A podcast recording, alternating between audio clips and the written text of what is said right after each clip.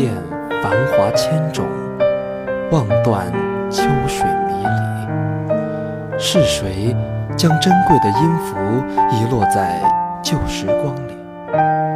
追逐风的声音，找寻梦的足迹，辗转浮沉多少，来这里寻一处心灵且行且吟，岁月的容颜依稀，来共同聆听千古传来的涓涓细语，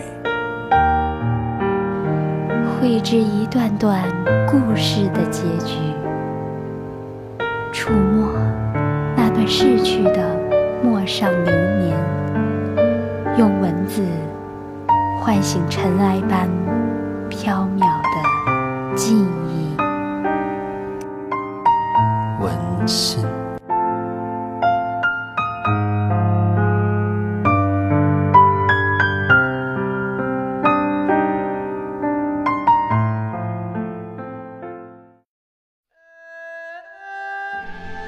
日子就这么悠悠过了几年，直到接壤的敌军又一次叩响了边关的大门。当今皇上亲自下令。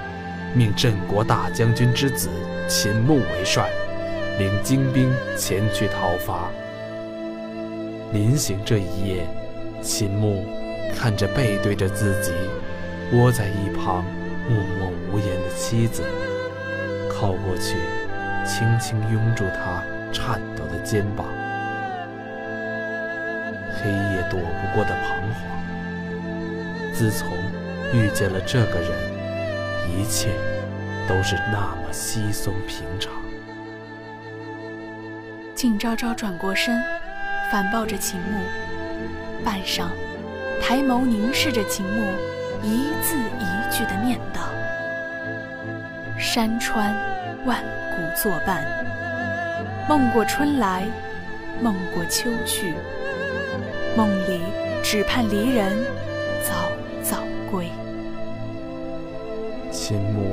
这个永远都是贤内助的妻子，用手指刻画着她的容貌，像是要将她刻进骨子里般，郑重地答道：“好。”一个“好”字，胜过千言万语。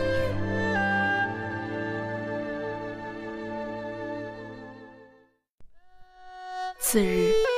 战歌送离人，行人欲断魂。靳昭昭替自己的丈夫拢好战袍，微微笑着送他上马。秦牧扬着马鞭对他说：“等我。”他依旧像很久以前，轻轻地回道：“好。”看着秦牧策马离去，肆意飞扬的样子，让笑容。凝在了眼角，换成泪水夺眶而出。秦母安抚着靳昭昭进门，给他说着从前情妇凯旋而归的喜事。靳昭昭轻轻地说：“母亲，您不必担忧我。我知男子汉大丈夫必定要有一番天地，更何况像夫君那样英武的人。”我同从前的您一样，现在的您一样安然。秦母和蔼地拍拍靳昭昭的手背，让她回去好好休息。靳昭昭回到房里，始终心神不宁，日渐消瘦，风姿更是夺人。在秦牧离去的这段日子。皇上多次亲临郑国大将军府，美名其曰慰问功臣，可基本次次都要靳昭昭作陪。靳昭昭将自己的疑虑告诉了秦母，后来靳昭昭便托病不再作陪，久而久之，皇帝来府上的次数便减少了很多。一月后，捷报传入京城，靳昭昭。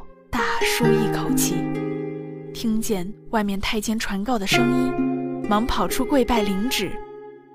一道叛国勾结敌军、反攻主城的降罪圣旨，却让所有人倒吸一口气。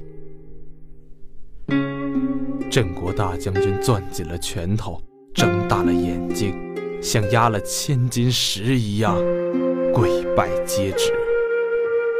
叩地声顺着血字刻在了大地上。宣旨的老太监盯着靳昭昭的脸，长叹了一口气，带着一群人匆匆离去。靳昭昭在听见圣旨的内容时，便起了疑心；瞥见宣旨的老太监的眼神时，心里更是疑惑，但也只能缄默。好事不出门，坏事传千里。霎时间，流言走街串巷，大多数人听见镇国大将军府叛变，都是震惊的，甚至有大胆的官宦上书望圣上再细细调查。更令人震惊的是，上书的这些官宦，后来都要么起骸骨归乡，要么因为犯错被斩杀，无人存活。这道圣旨只有降罪的内容，没有宣判行刑的日子。可是深宫里的那位，到底是何意思？无人能猜着。流言提及也只是一句“伴君如伴虎”。昨日君还常常探望，今日便下了杀心，真是可怕。镇国大将军府门客散尽，一人给了数两银子，让其远走勿念。府内越来越冷清。半旬内，仆人便只剩下了从小忠心陪伴的那几个。院内落下的梨花瓣，无人清扫，在泛着尘的地上，渐渐卷曲、泛黄、腐朽。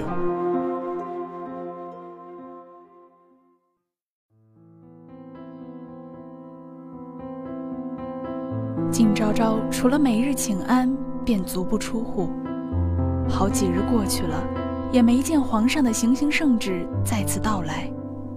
景昭昭细细回忆了前不久见到皇上的经过，眼角扫过那些赏赐的圣品，绫罗绸缎还堆在角落未开封，珠钗环佩还垒在角落未佩戴，直到降罪圣旨到来的前一天。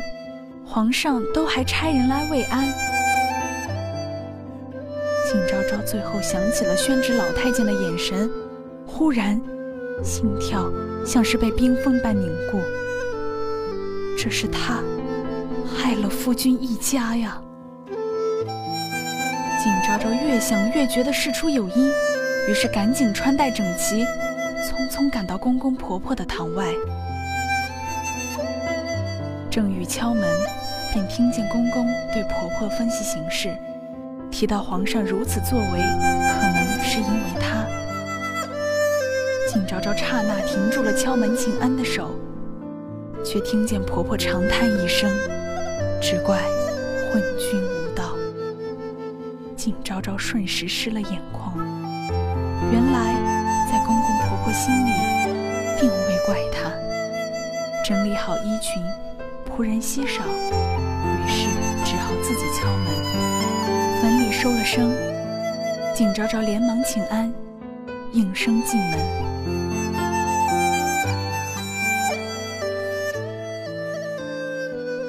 靳昭昭一进门，便跪在石板上，向公公婆婆磕头。秦父见儿媳如此，忙掩住门。秦母也赶紧扶起靳昭昭。靳昭昭站定后。再次作揖，向公公婆婆说出自己的疑惑。亲，孩儿不孝，不仅未能为夫君留下一子一嗣，还惹来官家是非。如今夫君不知所踪，圣上旨意。景昭昭咬紧牙关，片刻，再次开口：“圣上旨意，怕是不会放过我。”秦母见儿媳眼光透彻，拉过儿媳的手叹气：“他们何尝不知道皇上的意思？这不仅是强抢臣妻，更是……”想收回散落在镇国将军手上的权力，可皇上叛国一罪演得太过逼真，将秦牧迟迟不归造谣成因罪脱逃。秦家堂堂三朝元老宗族，皇上这一步棋，着实大胆了些。景昭昭见公公婆婆。仍是紧皱眉头，一咬牙，将自己想要入宫一探究竟的事说了出来。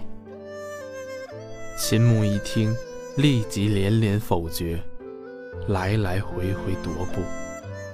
秦父一听，反倒是回了高位坐定，呼住秦母稍安勿躁，并示意靳昭昭继续。靳昭昭深吸一口气。缓缓道来。这第一，若此次能成功进宫，皇上短时间内必定会将我安置在太后身边。太后是明理人，我定能说服太后尽量拖延时间。第二，若皇上醉翁之意在于权力，太后也能插手，也能让皇上行刑减缓，找寻到夫君。秦母听完，便又坐不住了。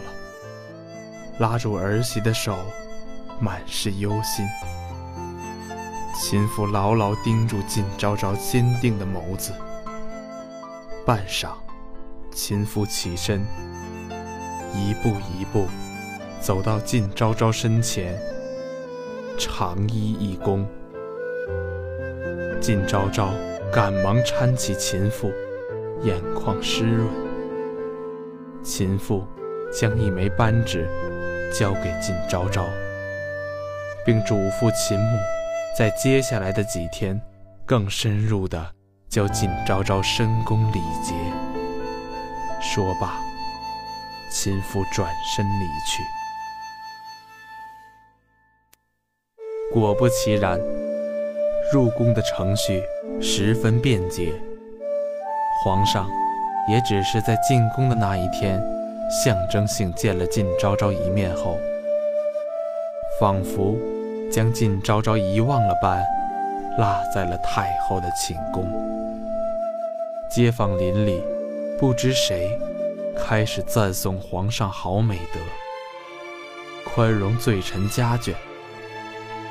转眼又是半旬，靳昭昭每日在太后身边服侍着。太后深知自己儿子的性子，瞧着皇上，虽然每日不会亲自问候，但守在靳昭昭身边的人手数量就知道，皇上对这女子怕是势在必得。只是这有悖伦纲道德！太后瞧着靳昭昭平时的模样。虽是话少柔弱，可骨子里的韧劲儿怎么也藏不住。机不可察的摇了摇头，支开闲杂人等，召唤靳昭昭。靳昭昭知道太后已经明白，夫君性命仍是未卜，便恭恭敬敬地回答太后自己的出逃计划。假意顺从给皇上，再通过归西丹诈死。皇上本是强娶臣妻，必不会张扬。到时再将尸体送出宫埋葬，由太后调包人手完成出逃。太后见靳昭昭心细，更是喜欢，便顺水推舟应了出逃的意思。日子一天天过去，秦牧仍是杳无音讯。靳昭昭愈加心寒，直到忽然有一天，太后悄悄派潜入将军府的人回宫禀报，说是找到了流落异乡的秦牧。靳昭昭想再也不能等下去了，太后瞧着这件事也不能再拖下去，有违皇家礼仪，设宴请皇上用餐。靳昭昭打扮周全，消瘦的身子借了酒劲，越发妩媚动人。太后见机行事，向靳昭昭使眼色，便让下人们都先撤离。靳昭昭借此机会靠近皇上敬酒，皇上乐得美人投怀送抱，可心思深沉的他也不敢乱动。但在抬眼看太后微微笑着，皇上便自以为太后说服了靳昭昭。一把搂住美人腰身，靳昭昭一愣，但还是勉强笑着。一场酒宴，直到夜深，皇上才意犹未尽地离去。自此，皇上日日流连太后寝宫，到深夜才回。明眼人皆知如今皇上的意思。但鉴于先前上书大臣们的下场，各方都不敢轻举妄动。转眼便离降罪圣旨的日子有半年多了。报信的人拿着一张手绢回禀太后，太后不懂这简单的手绢是何寓意，便转手递给靳昭昭。靳昭昭一瞧，便湿了眼眶。这手绢正是当年秦牧与他相识时悄悄捡回的手绢，手绢上仍是碧莲盛开，只是多了几丛迎春。那正是二人初次相遇的地方。他明白，夫君回来了，他要与他在初识的地方相见。虽然靳昭昭不明白为什么夫君要选在已被重兵把守的将军府相见，但仍是喜极而泣，连忙修书让报信的人送回将军府。出逃的计划提前实施，他不能再等了，他要逃出去。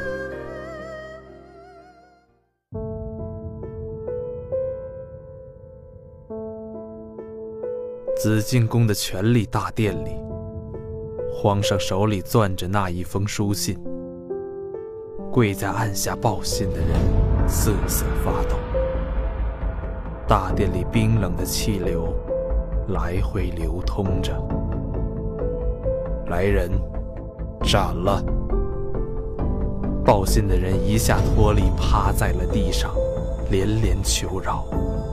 皇上虽气急，但也不蠢。缓缓走到最高处的位置，皇上将信折起，饶你，可以，你得若无其事地把这封信送到该送的地方。报信的人赶忙磕头，应声而去。皇上望着报信的人离去的背影，瞳孔冰冷。靳昭昭啊，靳昭昭，你以为你能逃得掉吗？这秦家权力我要，你我也要。来人，跟着他，送完信立即斩了。还有，当夜暗中斩杀秦府所有活物，除了秦牧。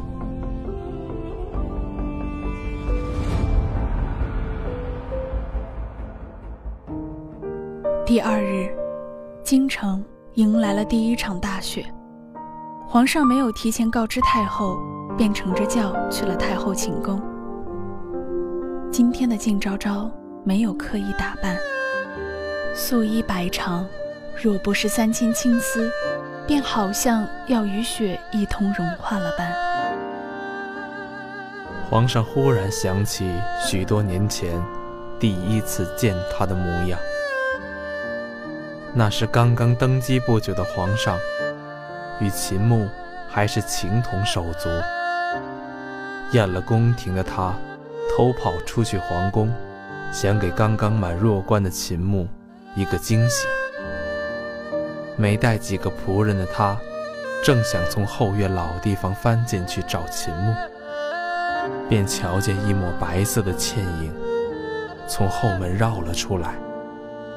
眼角眉梢全是笑意的靳昭昭，三千青丝上还沾着几片迎春花瓣，宛如仙人下凡，又娇俏动人。然后皇上便没了祝贺的兴致，急急回宫，将靳昭昭的画像画了出来，对着画像日思夜想，还没一月。秦牧便私访皇上，请求赐婚。皇上每日念着心上人，一听身为镇国大将军之子的好兄弟要娶一个商贾之女，便以为赐婚只是让他熄灭了悠悠众人言辞，于是毫不犹豫地写下了赐婚圣旨。直到婚礼那天。去参加秦牧婚礼的公主回来后，向皇上提起新娘子，像极了画上之人。皇上才忽然醒悟，自己错过了什么。思念的悲痛，让他渐渐疏远秦牧，全心全意在深宫中发扬自己的势力。等到清除完旁门左道。秦氏夫妇最安逸的几年，也成为了他思念最痛的那几年。眼瞧着推崇镇国大将军的人越来越多，大将军的势力越来越大，边关恰好小国犯境，皇上忽然心生一计，既能除掉秦家。又能抱得美人归，于是皇上设计让众人以为镇国大将军之子叛国，但念于多年之情，也只是让人将秦牧迷晕后榜送给敌军。边境小国毕竟是小国，本也是冬天粮食用尽。春到又缺少春耕种子，一点粮食就能打发的国家。皇上早就派使臣偷偷与之交代，这本就是一场权力谋杀。可现在看来，秦牧存活了下来，一切不能慢慢来了。下了轿。一步一步走向跪拜的靳昭昭，雪白的天鹅颈让皇上握紧了双拳。多年来的磨练，让他再也不是那个会翻墙进去和友人一起玩耍的少年。如今，他想要的东西不能再流入外人之手了。所有的一切，今晚。就能结束了。太后也没想到皇上今日会冒着大雪前来，吩咐下人端茶倒水。这一次，皇上没有避嫌，反而是温柔地牵起靳昭昭的手，一点一点地描摹着他的眉眼。景昭昭下意识地躲闪，那双手却握得更紧。太后瞧此情景，不由得蹙眉。自从皇上大肆整顿朝纲以来，她便越来越看不懂自己的儿子了。此情此景，温柔是真的，可一向沉稳的皇上，怎么会让他人看见臣妾与自己在一起的模样？太后心里划过一丝线索，却转瞬即逝。让她疑惑担心，又说不出为什么，便在一旁静静瞧着。这时，皇上轻轻的开口：“昭昭，你可想家？”景昭昭连忙跪拜答道：“臣妾不敢。”皇上盯着他的脸看了很久，再次拂过他的眉眼，一字一句的开口：“朕准你回家。”景昭昭听这话虽纳闷，但却认为皇上或许是想通了，不敢乱揣测。于是恭恭敬敬地跪拜谢恩。朕与你一同去。景昭昭一愣，但也只是再次磕头。傍晚的雪停了，皇上提议换上了私服，带了不多的贴身侍卫，将靳昭昭带出了宫。往镇国将军府赶去。一路上，靳昭昭忐忑不安，却也说不出哪里不对。进门，一股血腥味扑面而来。皇上拽住靳昭昭的手，一步一步向前，推开秦父秦母的寝殿，两位老人安详地躺在床上，胸前殷红一片。靳昭昭尖叫出声，仓皇地跪在床前。皇上一步一步靠近靳昭昭，冷声说道：“昭昭，你以为我什么都不知道吗？”靳昭昭恨恨地转头，恨恨地盯着他。皇上走到靳昭昭身前，站定。俯身绕过靳昭昭，拔出藏在被子里的剑，扔在靳昭昭身前，转身离去。靳昭昭看着染血的长剑，知道一切都回不去了。他等不到夫君回来了，或许夫君早就先一步上路了吧。至此，他举起长剑。抹向脖子，昭昭，你可知我？剑落地的声音打断了皇上的声音。皇上睁大眼瞳，却更坚定地说下去：“我无法失去你。”秦牧听见剑落地的声音，拼了命从暗中待命的侍从手里挣脱。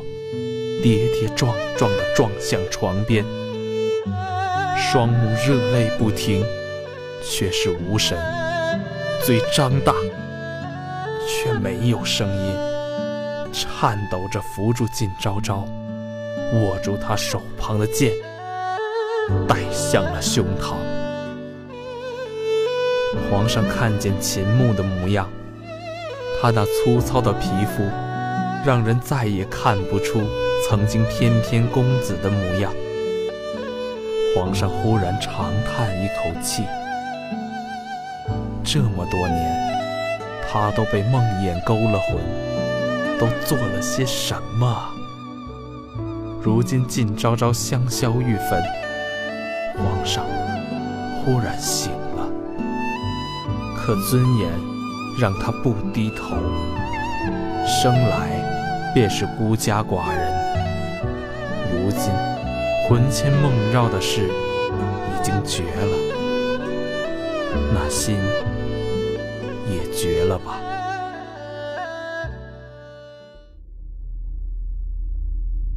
师傅，那后来呢？小沙弥急急地问道。后来啊，老方丈捋了捋胡子。后来，这皇上下旨。焚了秦家大户，将灰烬葬在了龙骨山下。龙骨山，那可是天子陵寝啊！是啊，老方丈摸了摸小沙弥的头，继续说道：“人都会犯错的。在晋昭昭死的那一刻，皇上才忽然明白自己的错。可是为时已晚，只能通过这种方式弥补，让秦家一家永远朝朝暮暮的生活下去了。所以说。”人啊，得正确看待心魔。无穷般若心自在，于莫动静自然，方为上道啊。那皇上呢？陵寝给了别人，他呢？阿弥陀佛，他要在人间普度众生，化解罪孽，不用灵钱。